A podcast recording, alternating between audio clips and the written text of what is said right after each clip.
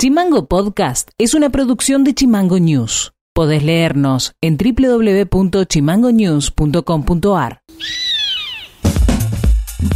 Hola, ¿cómo están? Este es el resumen informativo de este jueves 18 de febrero, y estas son las tres más de Tierra del Fuego.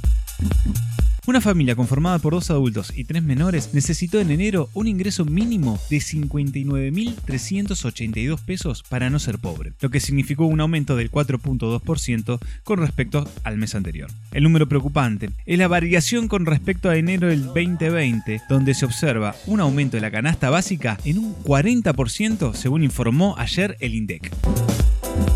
A un año del procesamiento de los primeros cuatro militares argentinos acusados de torturar a sus propios soldados en Malvinas, la causa que se inició en el 2007 se encuentra nuevamente paralizada. El Centro de Excombatiente de La Plata, el CECIM, cuestiona a la jueza federal Mariel Borruto por no efectivizar los 14 indagatorias restantes de las citaciones efectuadas en el año 2018 y acusa al Poder Judicial de operar a favor de la impunidad de sectores de las Fuerzas Armadas y negacionistas del terrorismo de El comunicado dice que con estos tiempos de citación por parte de la doctora Borruto se estarían necesitando 311 años para llegar a un juicio que con suerte podría llegar a celebrarse en el año 2300.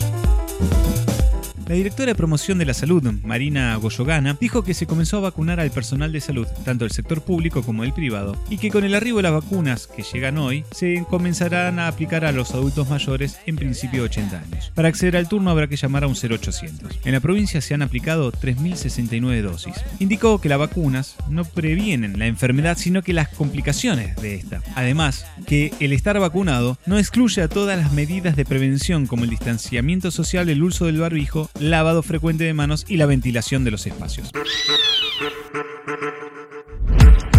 Un hombre que se fracturó una pierna mientras realizaba una travesía por el Cerro Alvear fue rescatado por un operativo que demandó el traslado de helicóptero de la persona herida. El episodio ocurrió el martes e involucró el trabajo de integrantes de la comisión de auxilio que lograron bajar a la persona herida de una zona de riscos hasta un lugar donde pudo aterrizar el helicóptero para luego trasladar a la persona hasta Ushuaia. Tras este hecho, las fuerzas de seguridad volvieron a pedirle a la población que no asuma riesgos innecesarios en zona de alta montaña.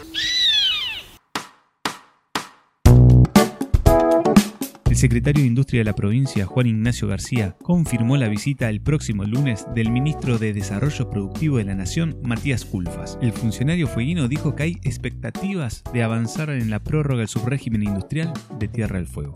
Así que básicamente tenemos mucha expectativa porque desde que arrancamos todo el proceso de conversaciones sobre el régimen y sobre, sobre la estrategia productiva en la provincia y otras cuestiones, la posibilidad de la visita parecía como algo para nosotros muy importante, que queríamos que sucediera pronto, así que bueno, ya vamos a contar con la visita del ministro y la posibilidad de empezar a hablar más concretamente de, cómo continuar en relación al subrégimen de promoción. Creo que hay más o menos de acuerdo en que en la continuidad de la producción industrial, en la necesidad de transferir recursos a, a ampliación de la matriz productiva y bueno, hay que terminar cerrar cuáles son los mecanismos para hacer esto, ¿no?